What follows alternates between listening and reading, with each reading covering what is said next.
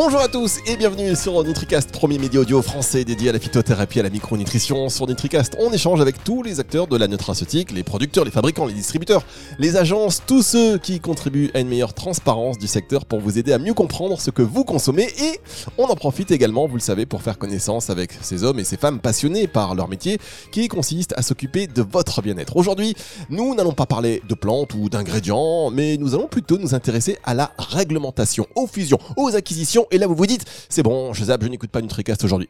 Et pourtant, vous auriez tort de vous en priver, car c'est un aspect fondamental. Vous êtes de plus en plus nombreux d'ailleurs à vous intéresser à la nutrition, à vouloir lancer votre marque de compléments alimentaires, investir dans un laboratoire ou même racheter et vendre, pourquoi pas euh, le vôtre, comment y arriver, quels sont les points essentiels, quelle euh, valorisation, quel investissement, enfin bref, on va en parler avec Violaine Chaumont, euh, CEO de RNI Conseil, cabinet spécialisé dans les affaires réglementaires, médicales et scientifiques pour les produits de nutrition et de santé. Bonjour Violaine.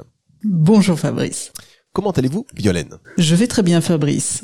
Bon, je suis ravi de vous avoir sur NutriCast aujourd'hui. C'est vrai qu'on ne parle pas d'ingrédients ni de plantes, mais c'est un aspect fondamental hein, parce que évidemment, qui dit complément alimentaire, qui dit nutraceutique, dit aujourd'hui plus que jamais réglementation. Il y a beaucoup, je le disais, de nouveaux acteurs entrants, beaucoup aussi de labos qui veulent vendre leur marque, qui euh, ont peut-être fait ce qu'il fallait pour la valoriser ou pas encore. On verra bien quel est le montant aujourd'hui euh, nécessaire pour investir dans une marque de complément alimentaire ou quel montant peut-on espérer de la vente de son laboratoire.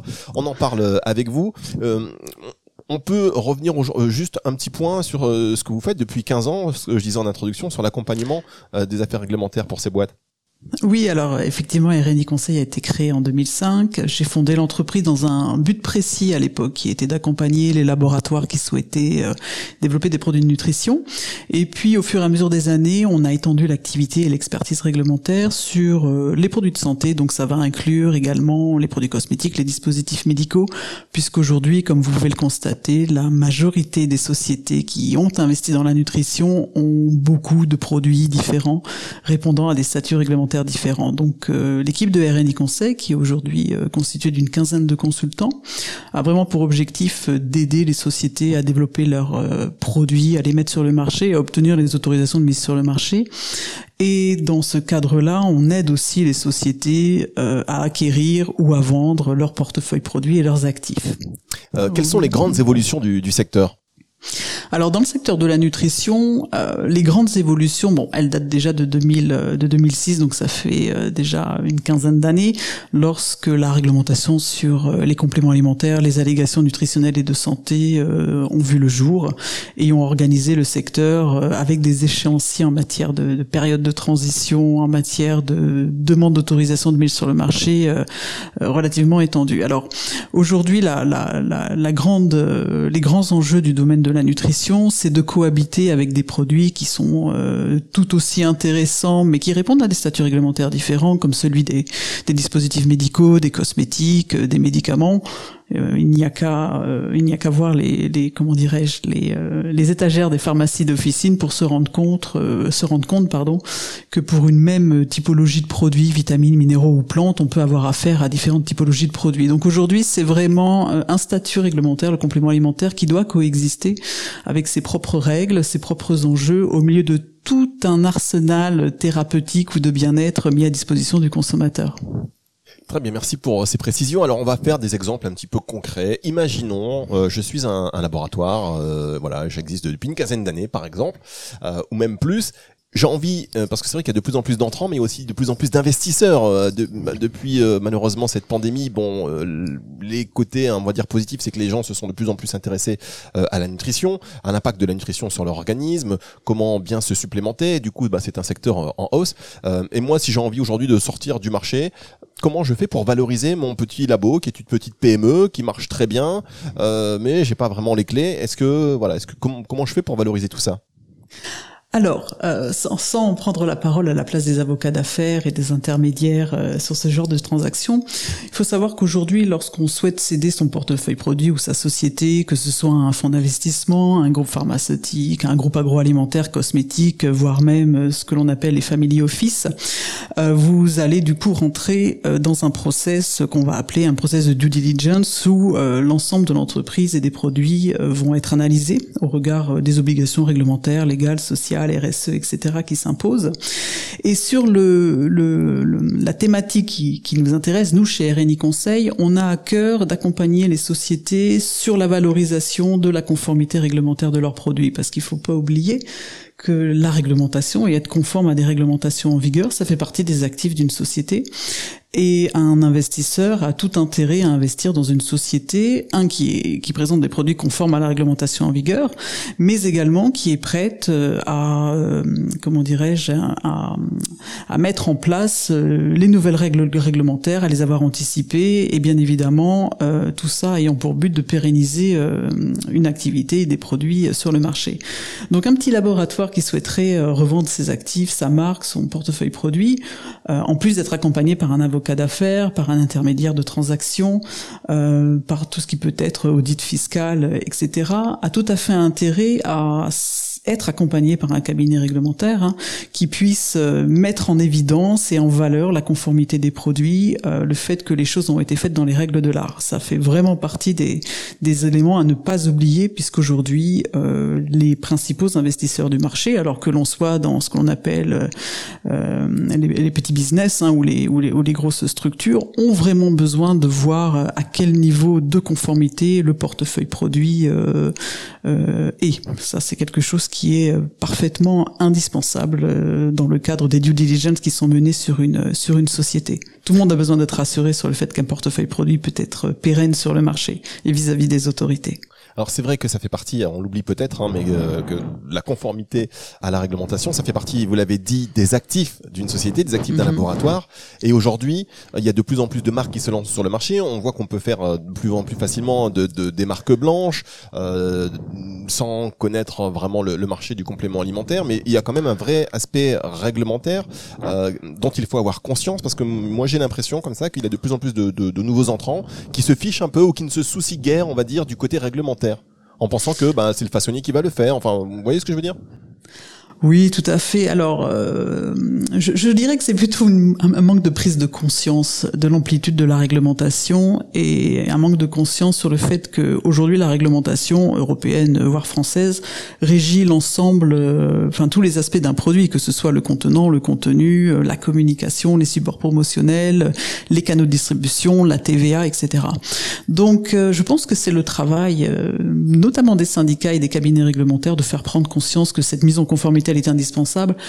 Et puis, euh, très sincèrement, je pense que la partie réglementaire vient assez vite parce que si on, est vraiment dans une démarche de vouloir valoriser ses produits, valoriser sa société, à un moment donné, on se doute bien que des audits vont être menés pour vérifier la conformité des produits. Et euh, l'objectif est vraiment de pouvoir démontrer que sa société a un chiffre d'affaires qui est pérenne dans le temps et qui ne va pas être complètement détruit euh, par un nouveau texte réglementaire ou parce qu'il y a eu un contrôle euh, de la part de la répression des fraudes. Donc euh, si au début il y a un manque de conscience avec euh, la volonté de surfer sur la vague des valorisations qui sont très très importantes aujourd'hui, puisque sur du, du, B2C on a des valorisations qui sont 15-20 fois l'EBITDA, euh, mais tout ça nécessite un effort en amont de la part de l'entrepreneur pour avoir des produits qui collent à la réglementation, mais qui de même s'inscrivent dans une démarche RSE qui est l'autre aspect tellement demandé aujourd'hui par les investisseurs. Hein. Personne n'investirait aujourd'hui dans une, une société qui propose des produits purement chimiques, euh, sans aucune conscience environnementale ou, sociétale.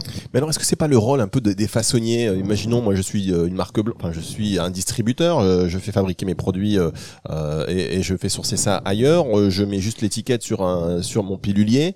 est-ce que je, je, dois me soucier du, du, réglementaire ou ce sont mes fournisseurs qui finalement s'en soucient pour moi? Bah, ça dépend avec qui vous travaillez, mais effectivement aujourd'hui les façonniers s'inscrivent beaucoup plus dans une démarche euh, d'être CDMO, c'est-à-dire de proposer aussi une, une, une, prestation de développement qui va inclure une prestation euh, de conformité réglementaire, euh, d'avoir l'ensemble des éléments à disposition concernant la composition du produit, sa mise sur le marché, etc. Donc je dirais que c'est celui qui souhaite mettre des produits sur le marché en son nom qui va devoir réfléchir avec qui il travaille. Et effectivement, il y a plein de petits laboratoires hein, qui n'ont pas de compétences ressources réglementaires en interne, ni même qualité. Et c'est à ce niveau-là, du coup, qu'il va falloir choisir le bon façonnier. Alors une prestation full service d'un façonnier va coûter forcément plus cher qu'un façonnier qui vous fera juste de la production, mais le jeu en vaut la chandelle, surtout si l'on est dans des ambitions de valorisation et d'avoir des produits euh, qui puissent euh, être pérennes et être valorisés euh, à leur juste niveau. En tout cas, le réglementaire, c'est vrai que c'est fondamental parce que si on, on, on rachète une boîte, par exemple, mhm. qui fait, je sais pas, 4, 10, 20, 30 millions d'euros et, et, qui fonctionne bien, si demain on n'a pas anticipé la réglementation et que, et en plus on a des exemples, on a des exemples concrets avec il y a quelques mois les dérivés hydroxyantracéniques, notamment et l'aloe, bah, qui ont été interdits en tant que complément alimentaire. Donc si jamais on, on se dit bah tiens, je vais investir là-dedans, l'aloe ça marche bien. Quelques mois après, la réglementation tombe, donc il faut vraiment anticiper et être accompagné, que ce soit pour une création ou pour un rachat. Complètement, il faut complètement anticiper ces changements réglementaires, l'évolution de l'état de l'art aussi euh, et des connaissances scientifiques, comme l'exemple des composés qui peuvent être toxiques, puisque quand on va faire une due diligence euh, ou du moins un audit réglementaire côté acquéreur, on va prendre en considération ces nouveaux enjeux scientifiques euh, de sécurité réglementaire, ce qui peut impacter et ça, c'est tout le travail euh, des, des, des, fiscalistes et des avocats d'affaires, impacter considérablement euh, la valorisation de l'entreprise, puisque si vous pouvez pas assurer le maintien d'un chiffre d'affaires et d'une certaine rentabilité, effectivement, ça donne matière à l'acquéreur pour négocier à la baisse la valorisation complètement.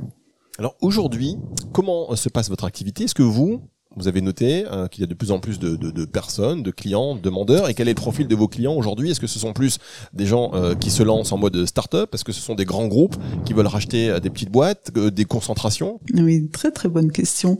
Alors il y a, y a, un changement manifeste depuis la pandémie sur le coronavirus, dans le sens où avant le Covid, on avait bien évidemment des transactions, je dirais, naturelles par rapport à des segments intéressants que sont la santé, la nutrition Hein, on parle de pandémie Covid, mais vous avez celle du diabète, de l'obésité, qui, qui, du vieillissement tout simplement, hein, qui ont toujours fait du secteur de la santé un, domaine très intéressant en matière d'investissement.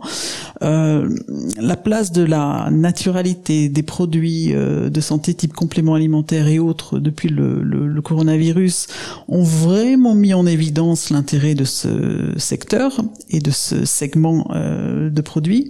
Et je vais vous donner un, un exemple très clair aujourd'hui on a surtout des groupes euh, pharmaceutiques ou des groupes cosmétiques qui souhaitent développer une activité vraiment dans le domaine du complément alimentaire et de la nutrition. C'était déjà le cas, mais là vraiment ça se renforce avec euh, vraiment des créations de filiales qui vont être dédiées à ces produits-là. Et dans la cosmétique, secteur qui a beaucoup souffert quand même euh, de la pandémie en raison euh, de la chute de consommation des produits cosmétiques, du maquillage, etc. On observe la volonté manifeste de vouloir créer une branche plus santé de manière à, à ventiler, euh, je dirais, le chiffre d'affaires et, et, le, et développement de ces structures sur différents axes et plus uniquement la cosmétique. D'accord, donc c'est-à-dire que la cosmétique aujourd'hui, les grandes marques, les grandes marques de cosmétiques, euh, voilà, veulent également développer euh, des marques santé. Mm, mm. oui, c'est très clair. Mais qu'est-ce que vous en pensez? Est-ce qu'il y a de la place aujourd'hui pour tout le monde? Est-ce que, in fine, pour le consommateur, ça va pas être, euh, bah, en fait, un trop plein? Oh, écoutez, je pense que même avant le, le, le, Covid, hein, les étagères des pharmacies euh, et des, des, différents distributeurs sont déjà bien pleines. Donc euh, aujourd'hui, euh, ce qui est intéressant, c'est que trouver sa place, ça nécessite quand même un petit peu plus d'innovation. On, le voit sur le déploiement de nouvelles formes galéniques, on le voit sur un certain nombre de, de gammes de compléments alimentaires qui se développent autour d'axes particuliers. Alors on connaît le CBD avec toute la polémique qui est autour, mais on a aussi des produits qui vont se développer sur euh, autour d'un végétal particulier, autour d'une molécule particulière. Donc je pense que ça pousse plutôt à une innovation de marché euh, de galénique et euh, je pense qu'il y a quand même de la place pour tout le monde et puis de toute façon il y a un effet aussi de mode et de nouveauté qui attire le consommateur complètement. D'accord, effectivement il faut, il faut trouver son, créneau, se spécialiser. Aujourd'hui il y a un sujet qui inquiète euh, le marché de plus en plus et ça mhm. prend des proportions, on va dire, euh, assez importantes, c'est euh, le problème de l'oxyde d'éthylène. qui, qui est retrouvé un peu partout dans des doses qui sont pas ben, pas réglementaires pour le coup avec de plus en plus de rappels de produits c'est que le, le début on a l'impression il y a des, des centaines et des centaines de produits qui sont rappelés des milliers de produits de consommation, mais des centaines de produits dans le complément alimentaire. Vous avez des clients qui, vous en parlent? Comment, comment ça se passe? Oh, bah écoutez, on pourrait parler de l'oxyde d'éthylène euh, comme d'autres molécules toxiques qui reviennent euh, ou qui viennent maintenant nous, du fait de l'état de l'art et de l'évolution des connaissances, mais également, et ça c'est un point qu'il faut jamais oublier, du fait de l'évolution des méthodes d'analyse aussi. Euh, on a toute une batterie de substances, alors à travers les compléments alimentaires, les cosmétiques ou autres, qui apparaissent et qui font l'objet maintenant de contrôle et qui entraînent des rappels de l'eau. Donc oui, les clients clairement nous en parlent. On fait faire un certain nombre d'analyses analyse de risque également, en prenant en considération l'exposition des consommateurs. Mais effectivement, c'est des sujets qui euh, sont d'actualité et bien évidemment dans le cadre euh, des due diligence, des audits réglementaires qui sont menés sur les portefeuilles produits, qui sont clairement à prendre en considération. Alors, je vous avoue que cette problématique d'oxyde d'éthylène, sur tous les rapports d'audit qui ont été menés au cours de l'année 2020, n'était pas prise en considération parce que n'avait pas encore euh, émergé dans l'ensemble des substances toxiques à suivre euh, lorsque l'on fait une évaluation de la qualité et du risque et des dangers des produits alimentaires. Mais effectivement, c'est un sujet euh, qui, qui est assez important, dont il est difficile de parler dans le détail avec des, oui, non, évidemment. exemples très concrets. En fait, ce que je, ce que je voulais dire aussi, c'est que euh, euh pour insister vraiment sur la réglementation, parce que c'est un point crucial qui peut vous faire euh, ben, perdre complètement votre votre business. Hein. Là, on le voit. Bon, si aujourd'hui euh, on n'anticipe pas, là, on sait que la levure de riz rouge, pareil, ça va certainement évoluer. Comment vous faites d'ailleurs? Vous êtes en veille permanente? Quelle est votre méthode de travail? Alors sur la veille euh, réglementaire qui est réalisée chez RNI Conseil, alors bien évidemment euh, le relais des syndicats est primordial, hein, euh, que ce soit le syndicat des compléments alimentaires, celui de l'automédication ou celui d'autres secteurs de l'agroalimentaire ou de la cosmétique. Nous c'est notre premier point d'information. Après au sein de RNI Conseil, chacun des consultants est dédié à une thématique réglementaire ou des sous-thématiques réglementaires, donc doit réaliser lui-même sa propre veille réglementaire de manière à être et sa veille technique et scientifique également, hein, puisqu'on suit un certain nombre de molécules et un certain nombre de sujets de discussion au niveau de la Commission européenne. Donc, euh, chez RNE Conseil, on a une base de données réglementaires qui nous est propre, hein, que, que l'on ne met pas à disposition des, des clients. Euh, Vous pourriez penser à me la mettre à disposition quand même, c'est pas très sympa. Hein. À NutriCast, vous oh, la donner. J'ai des confrères qui font ça très bien. qui font ça très bien. Mais chez René Conseil, on est, on, on, travaille de manière très proche des clients et c'est vrai qu'on ne vend pas d'outils euh, de ce type-là. On, on, préfère le face-to-face en matière de, de, veille réglementaire. Mais chacun des consultants est, est, chargé de faire sa veille et on, on s'appuie beaucoup sur le travail fait par les syndicats, la communication faite par la Commission européenne, etc. Très bien, Violaine. Alors un mot sur les tendances de demain et particulièrement sur le CBD qui est l'objet de beaucoup de questions. Il arrive comme un raz-de-marée. Est-ce que vous avez des clients qui vous sollicitent à ce sujet? Oui, complètement. Alors le CBD, ça fait partie vraiment des, substances aujourd'hui qui ont le vent, le vent en poupe, hein, malgré euh, la tempête réglementaire qui va bientôt se calmer. Donc oui, on assiste à deux choses. Hein. Les sociétés qui veulent vraiment développer des produits euh, avec du CBD, donc avec euh, différents niveaux, on va dire, de, qualité d'actifs. Et puis vous avez, pour revenir au, sujet de, des acquisitions, beaucoup de fonds d'investissement ou de grosses structures, des gros groupes cosmétiques, agroalimentaires ou pharmaceutiques qui développent des gammes directement ou qui cherchent à acquérir des sociétés euh, qui ont déjà développé euh, des galéniques particulières de CBD euh, ou des ou des produits tout simplement, mais même topiques hein, contenant du CBD. Donc ça c'est vraiment un, une molécule, enfin une substance qui qui va marquer l'ADN d'un certain nombre de marques qui vont arriver sur le marché. On a fait un certain nombre de de sujets de d'acquisition dans ce domaine-là, principalement de l'acquisition de sociétés basées aux États-Unis puisqu'ils étaient clairement en avance par rapport à la France sur les développements galéniques et les développements euh, de compléments alimentaires. Donc il y a beaucoup d'acquisitions qui se sont faites de marques américaines dans ce secteur. Alors justement, euh, c'est vraiment pour moi d'actualité parce que euh, il y a eu l'arrêt Canavap qui a quelque, en quelque sorte désavoué un petit peu la France sur sa position sur le CBD. Du coup, les boutiques maintenant, bah, elles ont, il y a une jurisprudence là très, très récemment de, la Cour de cassation qui qui stipule que le CBD donc n'est pas un stupéfiant et qu'il faut pas qu'il contiennent plus de 0,2% de, THC. On peut donc en, vendre en France, on le voit de plus en plus ces boutiques. Pour autant, euh, ce ne sont pas des produits français parce qu'on ne peut pas fabriquer en France. Et euh, également ce n'est pas du complément euh, alimentaire puisque on est toujours dans le novel food. Comment vous vous êtes est-ce que vous montez au créneau? Parce qu'il faut il va falloir que ça change. C'est le consommateur lui-même a du mal à savoir si c'est où il en est. Alors, si on parle du CBD, il est très clair qu'aujourd'hui, c'est quand même très compliqué d'expliquer aux consommateurs ou même aux clients les situations, la situation réglementaire, puisque la presse est euh, euh, écrite hein, ou, ou, télé a fait euh, a bien mis en exergue ces décisions et la jurisprudence récente en la matière. Après, il faut quand même pas oublier que le CBD est toujours régi par le règlement Novel Food, c'est-à-dire qu'il faut normalement avoir des autorisations de mise sur le marché pour ces ingrédients-là. Donc aujourd'hui, les sociétés qui ont décidé de développer ces produits sous un statut qui n'est pas celui du complément alimentaire, mais des huiles et autres, sont quand même dans une situation réglementaire hein, qui est en France euh, absolument euh, incertaine et, presque illégale. Donc euh, on verra comment la France va légiférer prochainement ces produits-là, puisqu'on est dans l'attente d'un arrêté.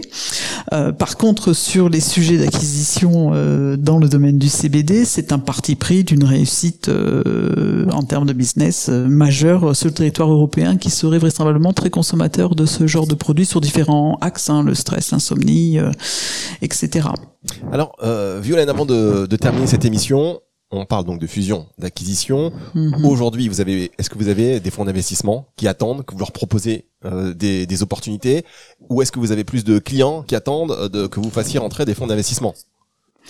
C'est une très bonne question. Alors, principalement, les fonds d'investissement viennent nous voir pour entrer dans le process de due deal et les accompagner pour comprendre euh, tant le marché, euh, la conformité des produits, etc. Donc, ça marche surtout dans ce sens-là, où les family office, hein, euh, les, les, fortunes familiales qui souhaitent aussi investir dans ce domaine de la santé, il y en a beaucoup qui souhaitent avoir une petite part du gâteau. concernant les clients qui souhaitent être accompagnés dans un process de vente, ça arrive assez fréquemment. La dernière vente concerne Epifrance, qui était un client depuis une quinzaine d'années et qu'on a accompagné euh, dans son process de session auprès d'Air Liquide CEPIC. Donc du côté des petites structures ou des clients euh, avec une plus forte, euh, on va dire, valeur ajoutée et valorisation, on a depuis le début de l'année beaucoup plus de demandes sur comment ça se passe, quels sont les accompagnements possibles et surtout de préparer ce que l'on appelle nous les rapports réglementaires pour mettre en évidence la conformité des produits, la valeur ajoutée des produits face à de potentiels acquéreurs. D'accord, donc en tous les cas, voilà, côté réglementaire, euh, c'est un aspect et un volet très important. Une fois qu'on a euh, ce volet euh, qui est euh, traité, qui est verrouillé, ça fait partie des actifs et on peut aller tranquillement finalement dans la suite de, des, des opérations. Complètement. Et, et, ça prend combien de temps pour euh, pour estimer tout ça, pour se mettre, on va dire, en d'équerre avec la réglementation? Alors, se mettre d'équerre avec, avec la réglementation, si je suis du côté du cédant qui souhaite revendre sa structure, euh, en moyenne, il faut bien 3-4 mois pour euh, éditer un rapport de conformité réglementaire qui mette clairement en exergue une conformité euh, du produit sur un territoire donné. généralement, on fait une première étape d'état des lieux pour venir après rectifier un certain nombre de choses au sein de l'entreprise de manière à, à présenter la société de la meilleure façon qui soit. Après un process de fusion ou d'acquisition c'est quand même relativement long, de six mois euh, à un an pour euh, pour pouvoir céder sa société avec tous les audits nécessaires du côté légal, RSE, social, etc. C'est un long process quand même. Oui, et en sachant que quand on est une, bah, une, petite une petite boîte, une petite PME qui tourne bien, quand on rentre dans un process de bah, de, de, vente euh, qui dure entre six mois et un an, la difficulté c'est de rester concentré sur le business et pas sur la vente pour continuer quand même au cas où il y aurait un petit problème en route et euh, ne pas dévaluer sa société. rester concentré. Vous avez tout compris. Merci beaucoup Violaine Chaumont. Donc euh, vous êtes CEO de RNI Conseil. Merci euh, pour euh, ces précieux avis et sur ces éclairages concernant l'importance de la réglementation dans le secteur de la nutraceutique. Vous avez des gros projets, des gros clients là sous le coup de des grosses affaires à faire d'ici la fin de l'année? Un certain nombre, oui, tout à fait. Du côté des laboratoires pharmaceutiques qui souhaitent acquérir un certain nombre de, marques de compléments alimentaires. Oui, oui, il y a ah. beaucoup de choses qui bougent et qui vont bouger euh, sur les sur le reste de l'année. Ça va bouger, d'accord. On peut pas en parler, mais oui, oui. Laboratoires pharmaceutiques qui vont rentrer sur le monde du complément alimentaire. Il y aura oui, des... nouveaux, des nouveaux. D'accord. Il y aura des émissions à faire, des choses à dire parce que peu de terre, peu de fer. Les, les laboratoires pharmaceutiques qui ont longtemps été contre, vent debout contre les, les, les compléments alimentaires. Si maintenant ils investissent dedans, peut-être aussi qu'il y aura un lobbying inverse. On verra. C'est intéressant. En tous les cas, les mois qui viennent promettent d'être riches en, en enseignement. Tout à fait. On se reparlera. On se reparlera, bah oui, vous intervenez, euh, je vais vous donner une, une ligne directe, téléphone rouge, sur NutriCast, dès qu'il y a un petit changement, vous intervenez. Violaine Chaumont, merci beaucoup. Merci à vous Fabrice. Je vous dis à très bientôt, émission à retrouver donc sur nutricast.fr sur toutes les plateformes de streaming audio. À très vite sur NutriCast, au revoir.